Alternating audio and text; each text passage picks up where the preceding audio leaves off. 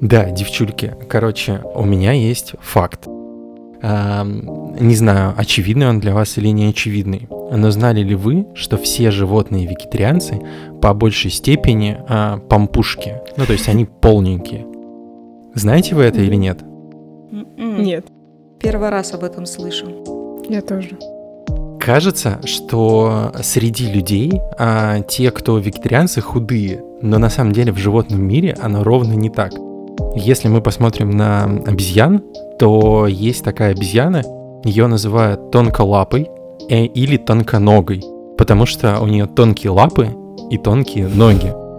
Но у нее есть и другое название, и это название толстопузая обезьяна потому что у нее огромнейший пузень а, для того, чтобы она могла переваривать все то, что она нажрала растительной пищей. И оказывается, что практически у всех животных, которые едят только растительную пищу, огромная пищеварительная система для того, чтобы мочь переварить все вот эти вот растения, травы и все, что с этим связано. И именно поэтому у коровы несколько желудков, а у обезьян, как правило, огромный аппендицит. Вот так вот. Обалдеть. Про пампушки я совсем недавно узнала, что, оказывается, это такое блюдо. А для меня всегда пампушки – это был кто-то полненький, толстенький, пышненький. А вот не только. А теперь ты еще и про вегетарианцев рассказал. Да. Да, да. Для меня раньше существовали только пампушки с чесноком. Да, пампушки это же булочки какие-то, насколько я знаю. Да, да, очень вкусный.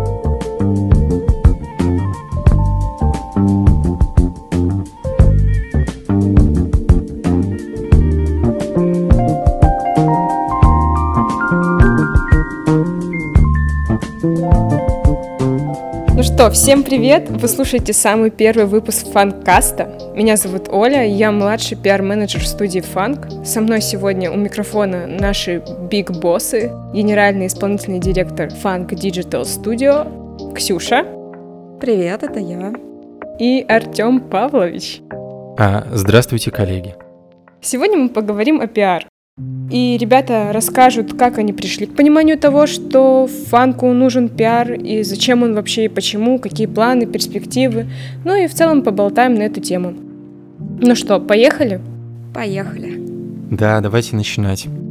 А, мне кажется, чтобы для того, чтобы поговорить о пиар, мне, наверное, нужно окунуться в какую-то древнюю ветхую историю и вообще понять, а, кто такой фанк и что такое фанк а, без этого самого пиара и откуда появился запрос.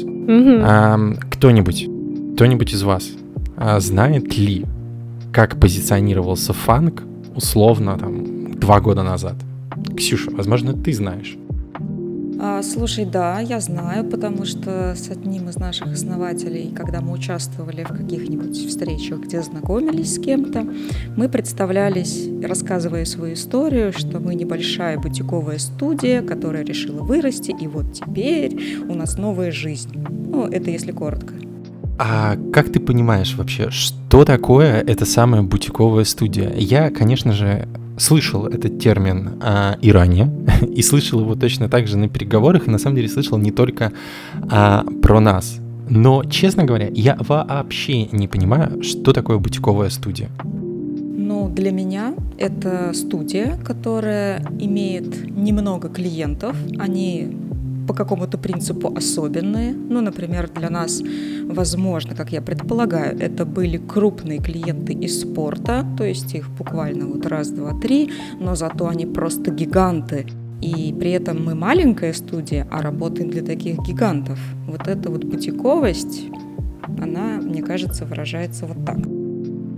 Оль, а ты чего думаешь? Ну да, что там небольшое. Мне кажется, что это, да, что-то небольшое. Вот у меня, правда, ассоциация, вот бутик.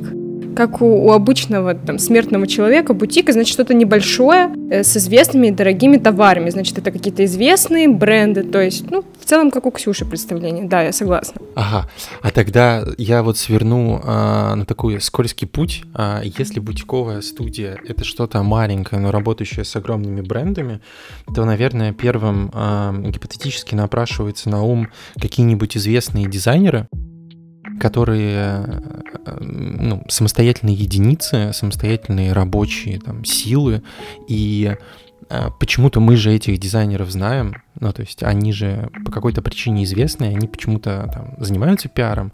А вот когда говорят о бутиковой студии, у меня, например, ощущение, что это там, в том числе некая такая отмаза, что это такой клуб только для своих, поэтому про него не рассказывают. Нет ли у вас такого чувства?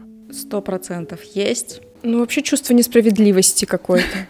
Да, чувство, что все не так, как должно быть. Никак не попасть в эту бутиковую студию, и непонятно, что нужно для этого сделать. И они такие секретные и загадочные. Причем, скорее всего, клиентам тоже никак в эту бутиковую студию не попасть, потому что это очень загадочная студия.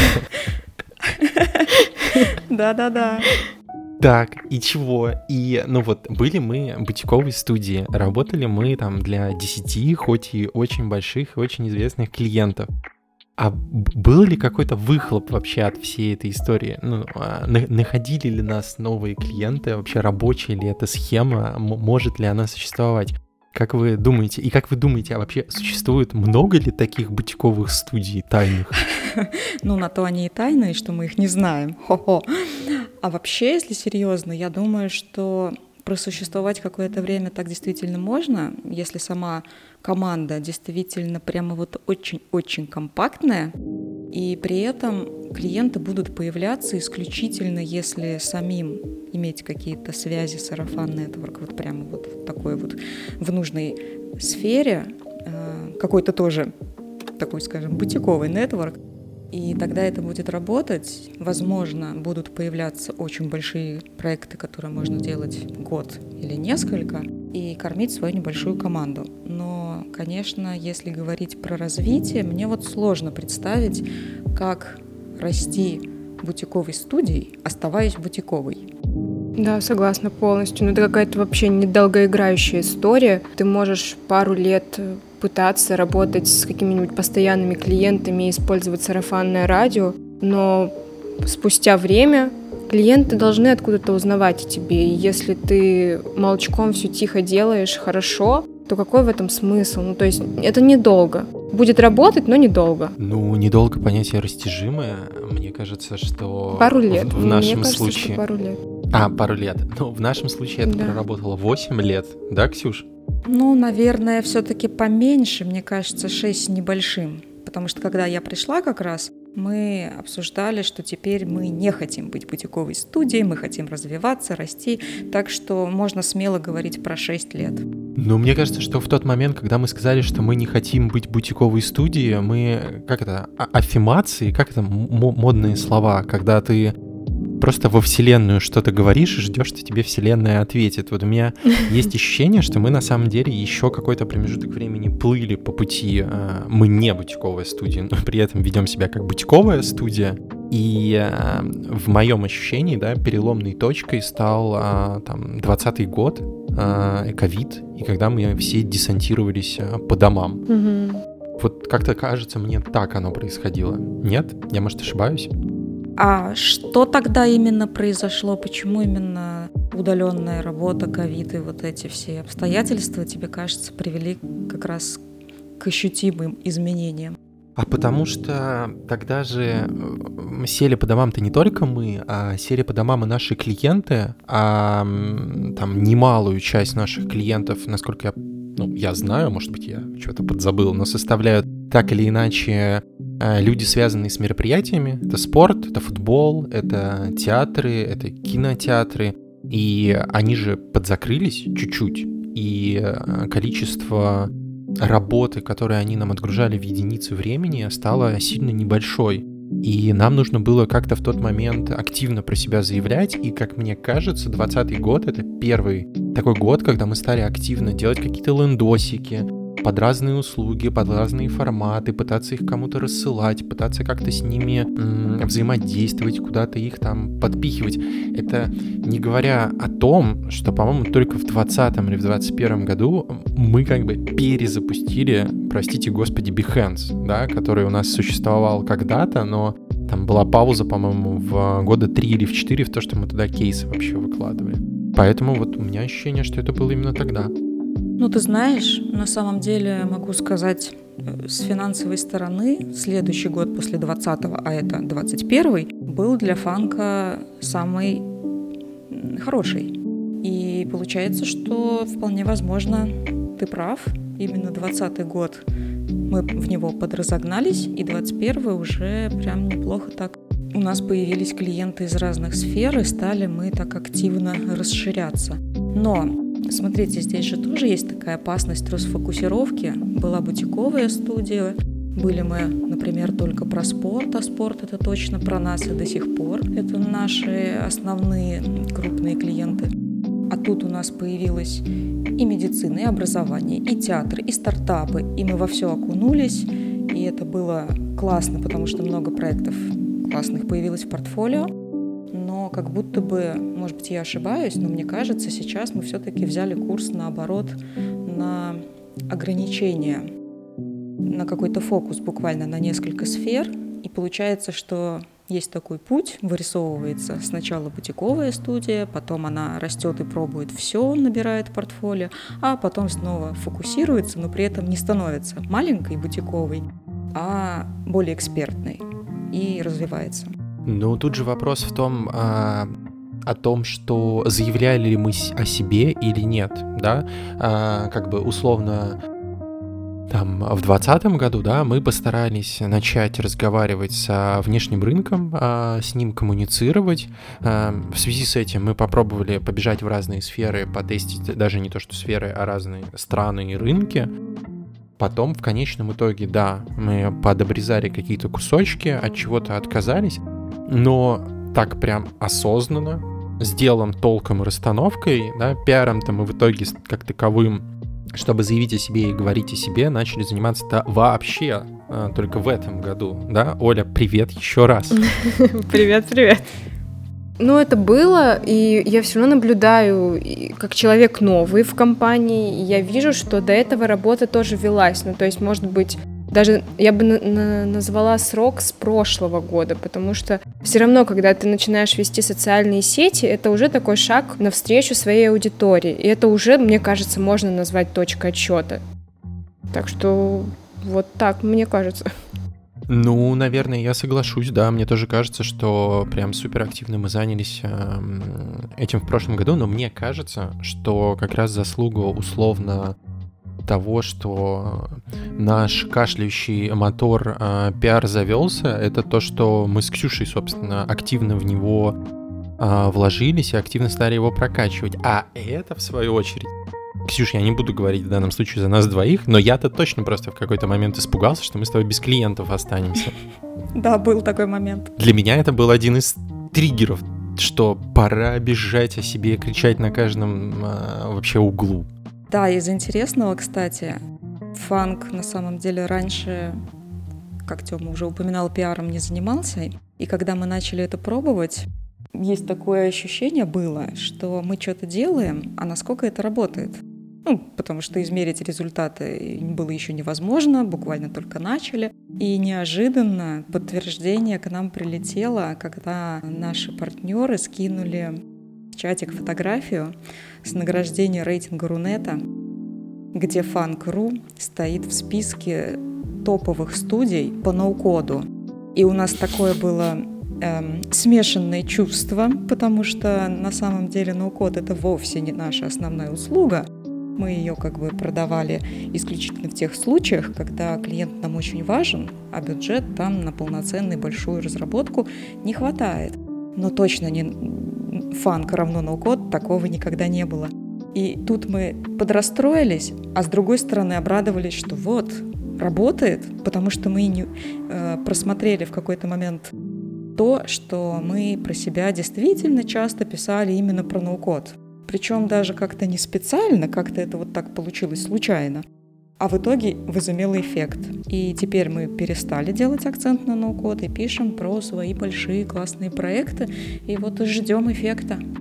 Ну, как, все-таки не совсем случайно, да? Мы как бы с тобой думали, что, может быть, нам такой юнит создать, да, который будет каким-то образом внутри существовать. Мы делали классный э, лендинг, даже два классных лендинга. И э, действительно, просто в какой-то момент мы, кажется, перегнули достаточно сильно палку э, и передавили на конкретный сегмент, конкретную услугу.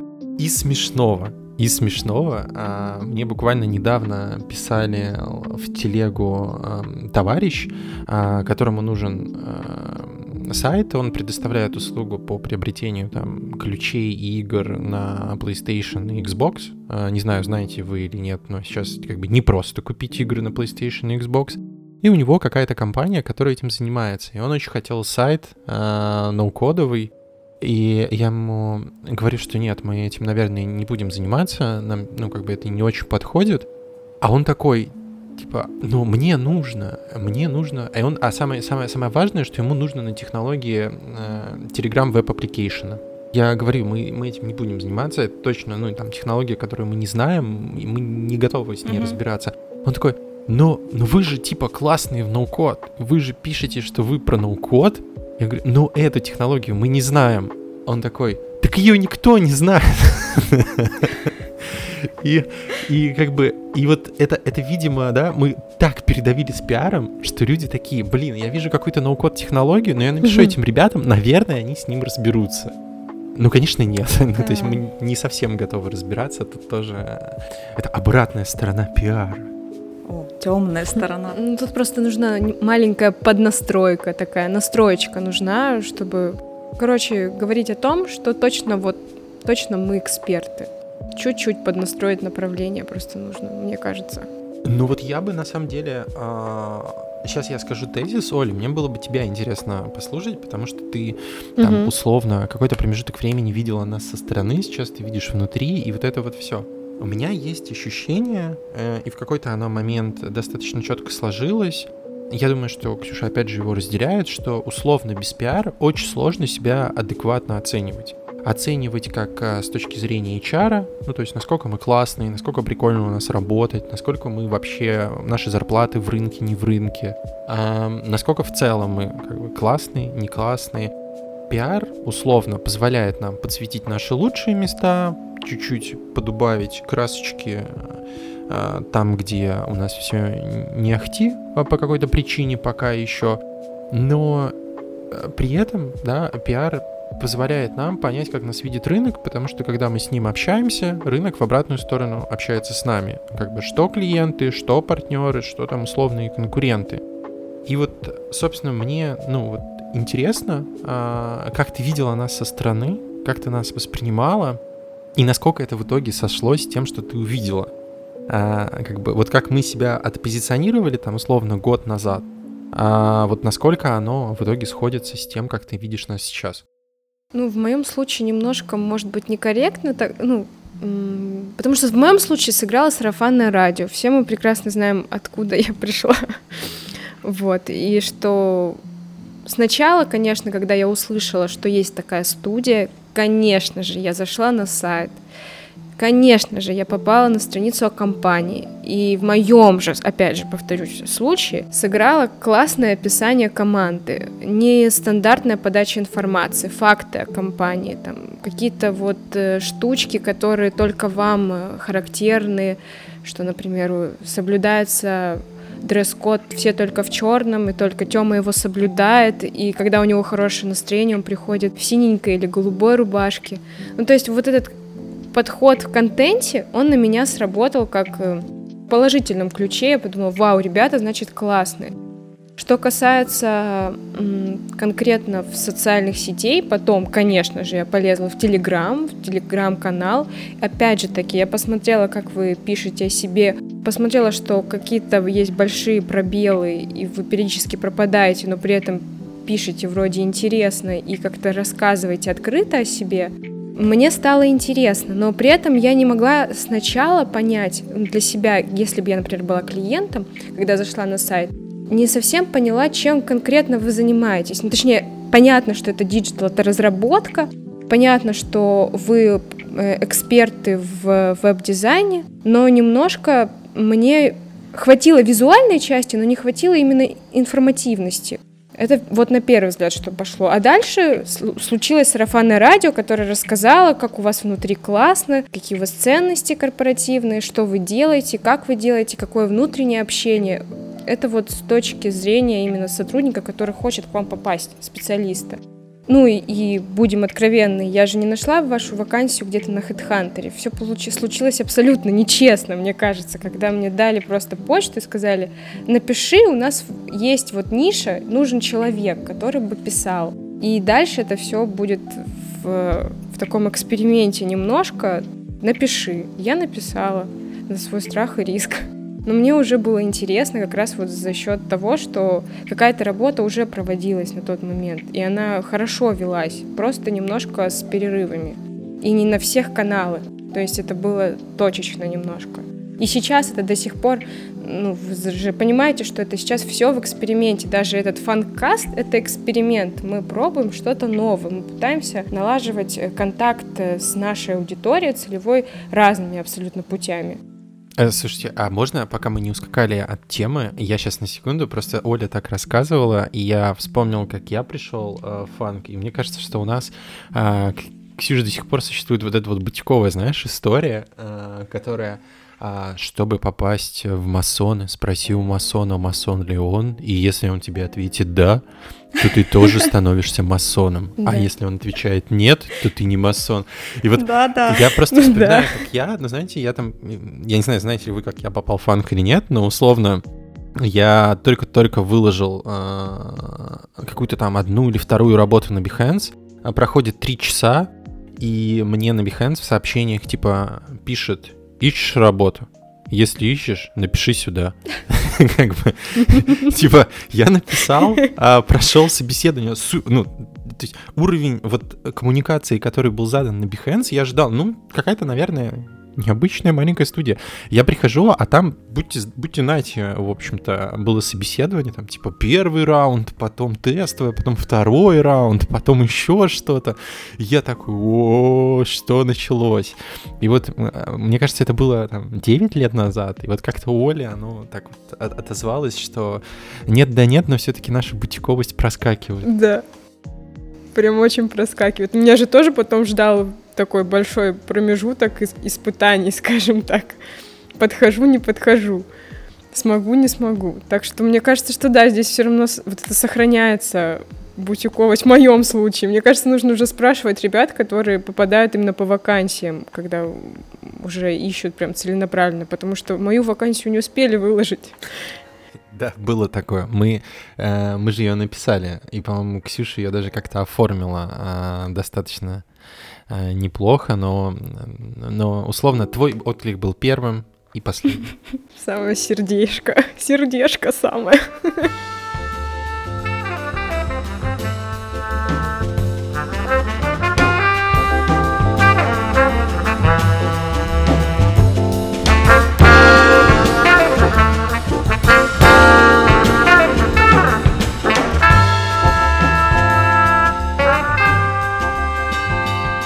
Ксюша, а мне показалось, ты задала какой-то важный вопрос. Да, Тёма.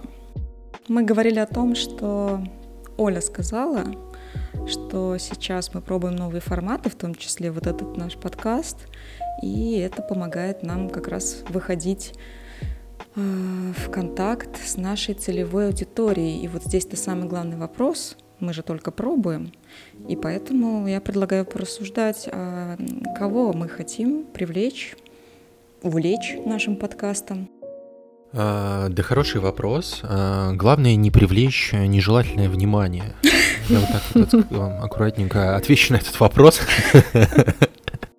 Слушайте, ну давайте, давайте просто подумаем, ну вот где работает э, как таковой пиар, где работают коммуникации как таковые. Ну, мне кажется, это достаточно, в принципе, обширная и широкая тема. Да, мы все знаем одного человека, который нам скажет, ребята, а для кого вы все это делаете? А, я думаю, вы понимаете, о ком я говорю, а, но в данном случае, мне кажется, она все-таки достаточно широкая. С одной стороны, у нас есть партнеры, с которыми мы каким-то образом взаимодействуем, а, каким-то образом знакомимся, пытаемся общаться, коммуницировать. Там, в случае, если мы полезны друг другу, быть максимально полезными друг другу. С другой стороны, есть, ну, как бы HR-штука. Нет да нет, но там мне, хоть я уже и не арт-директор, э, регулярно пописывают в личку дизайнеры и говорят типа «Эй, я самый лучший, самая лучшая, возьми меня». С другой стороны, ну вот клиентская история, да, опять же, вот э, э, пример вот с товарищем, который мне просто взял, написал в телегу, чтобы я ему сделал в телеге приложение. Поэтому мне кажется, что когда мы заходим через развлекательный контент, а это, я надеюсь, все-таки развлекательный контент, если мы говорим все-таки про развлекательный контент, то в рамках развлекательного контента это максимально э, широкая штука. Да, согласна. Ксюш, ты, ты чего думаешь? А я вас слушаю. А. Да нет, конечно, я тоже согласна. На самом деле будет любопытно когда мы опубликуем свои подкасты и какие будут комментарии, кто будет давать эти комментарии, а еще когда будем проводить интервью, будут ли наши кандидаты упоминать об этом, потому что я чаще всего до этого слышала про то, что у нас очень здорово и необычно оформленное описание вакансии. Ну, тут мы, правда, стараемся, не делаем их шаблонными. И как раз наша страничка про команду. Говорят, что она очень-очень передает хорошо атмосферу, и потом, когда ребята приходят уже к нам, говорят, что все сходится. Ну, это прям хороший комментарий. Да, да, я тоже не раз слышал, что страница команды наша работает э, прям отлично. Но тут мы постарались. Действительно, страница команды прикольная. Прикольно вот эти вот 10 фактов о команде Фанк. Или сколько-то там, я уже не помню, сколько. 13 с половиной пока. А, 13 с половиной, да. И там наши да. собачки, кошечки и э, вот это вот все. И оно действительно, наверное, работает и действительно э, прикольно взаимодействует. Но HR-то это одна штука, а я бы хотел сказать, mm-hmm. что, например, ну вот есть история про партнерство. Ксюша, тут, наверное, тебе сказать комфортнее, но, по-моему, 2023 год можно назвать годом партнерства. Да, я согласна, потому что у нас появились, ну, прямо вот настоящие партнеры, с которыми мы не просто общаемся, у нас уже общие клиенты, и мы уже организуем совместные мероприятия, причем и для, ну, такие внешние, как ходьбежка, где мы бегали вместе и с клиентами, и с нашими коллегами, и такие мероприятия, которые внутренние, там, например, э, партнеры устраивают что, где, когда, мы приходим, и в то же время туда тоже приходят их партнеры, и мы все знакомимся, и это какая-то такая тусовка, которая тоже нетворк, и это и приятно, и развлечение, и полезно. И вот этого всего у нас в этом году действительно стало больше, но ты знаешь, меня больше всего удивляет скорее то, как эти партнерства появляются. Потому что каждый раз, каждое из этих партнерств, оно совершенно случайным образом возникает. Никакой системной работы, по секрету скажу, мы еще не вели в эту сторону. И если говорить про наших основных пока что, ну, допустим, троих-трех партнеров, и потенциальных, наверное, тоже партнеров, э, с которыми мы недавно общались, как-то мы случайно на них выходили, либо наши э, специалисты, ребята, кто к нам приходил, оказывалось, что они работали вот там-то и там-то, у нас много общего, знакомили нас, и ого, мы уже партнеры. Э, у меня был классный опыт, когда я искала нам э, в штат аккаунт-директора. И так мы познакомились э, с аккаунт-директором наших теперешних партнеров, которая использовала этот инструмент интервью как раз для знакомства. И это супер классно. И мы тогда так говорили, уже так, как будто бы мы давно знакомы. И это было, если не ошибаюсь, года два назад. И вот из того диалога выросла наша целая история. Ну, мне каждый раз не верится, как так? Это просто удивительно. Ну, я, может быть, не помню знакомства со всеми, но если мы откинем э, одну из компаний, в которой просто работало несколько наших э, сотрудников до нас, то, например, э, другая, они же, по-моему, каким-то образом про нас знали, где-то находили, каким-то образом читали. И, собственно, непосредственно такой ми- мини-пиар, да, который мы все-таки кое-как доделали, как раз и привел а, к знакомству с ними. Мне так кажется. Разве нет? Ты имеешь в виду, что наш пиар помог нашим ребятам. Ну, и нет, я имею в виду, что стали мы про себя рассказывать, другие про нас стали каким-то образом узнавать, и такие, блин, а эти ребята вроде ничего, надо бы с ними познакомиться. Э, слушай, может быть, да. У меня просто в памяти больше личного общения, когда совершенно случайным образом случались контакты, и в результате этих контактов рождались уже такие долговременные связи, отношения. И приятно тем, что каждый раз это было, ну, как говорится, в холодную, ничего не зная друг о друге, начинали знакомиться, и потом что-то срасталось. Но если говорить про наших ребят, которые где-то работали и потом сами предлагали нам запартнериться с командами, в которых они до этого были, мне кажется, это классно тем, что наши ребята, значит, понимали, что нам нужно, и понимали то, чем мы можем быть интересны друг другу. Это говорит о том, что у нас начала вы, выкристаллизовываться, боже, какое слово-то, наше позиционирование, наши какие-то фокусы и акценты, и, и, и за счет этого мы можем вот транслировать это в команду, которая идет вовне и приводит нам партнеров.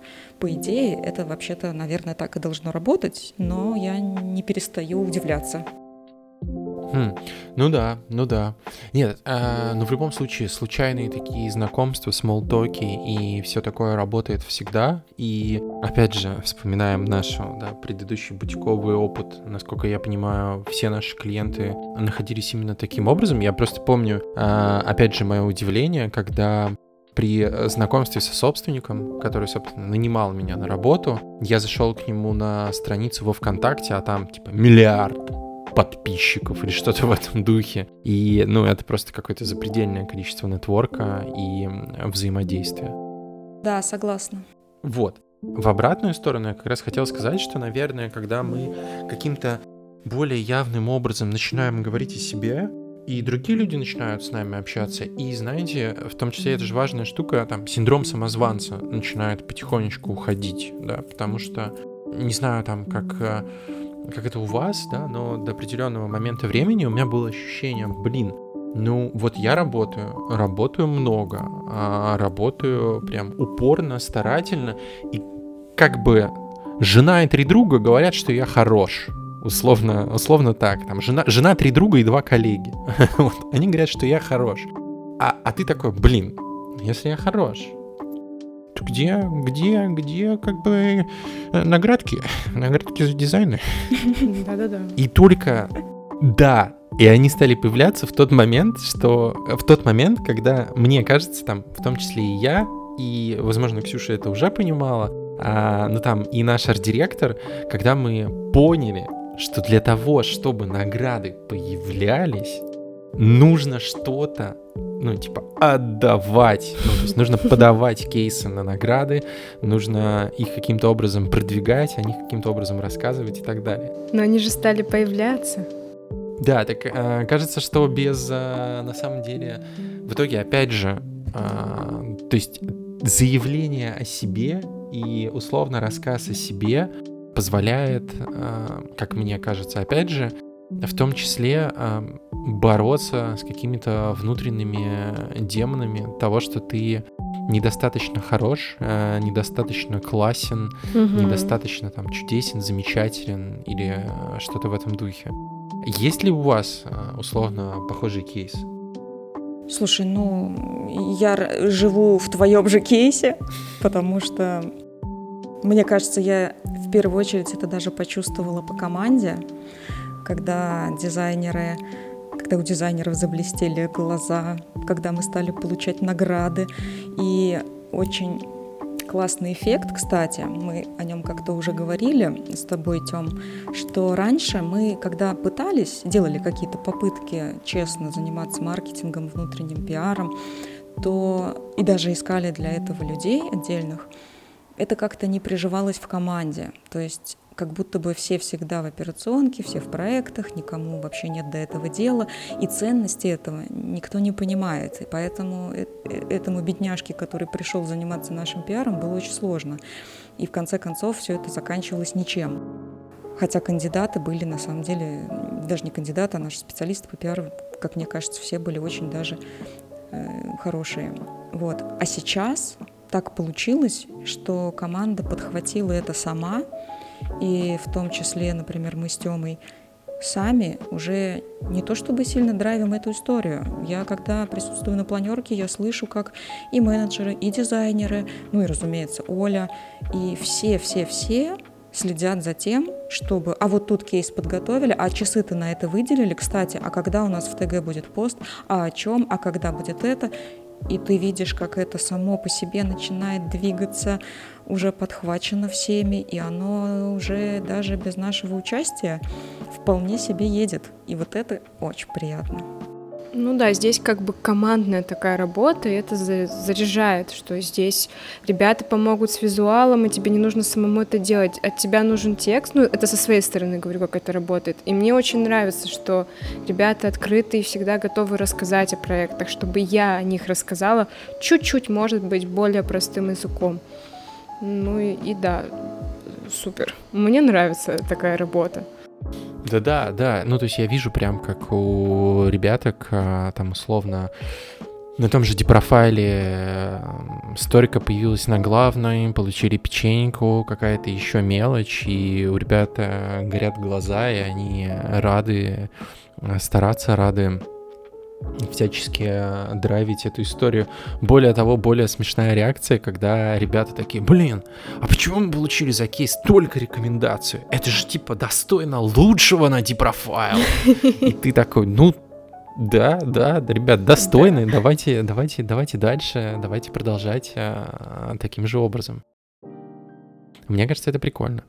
Это прикольно. Супер прикольно.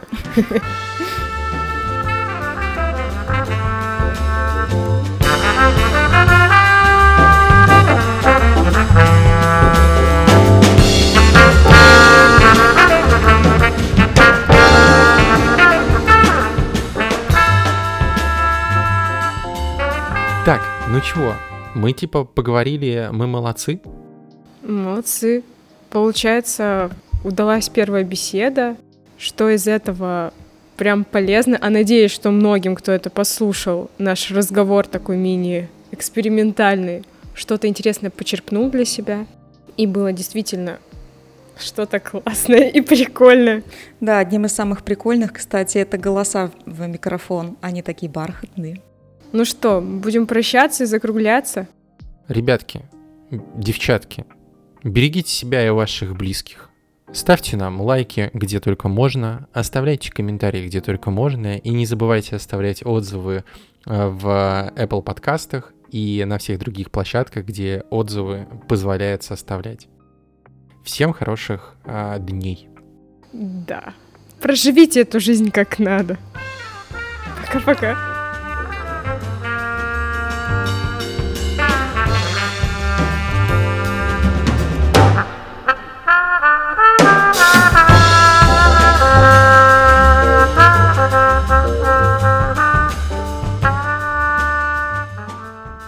Все, надо стоп нажимать, да?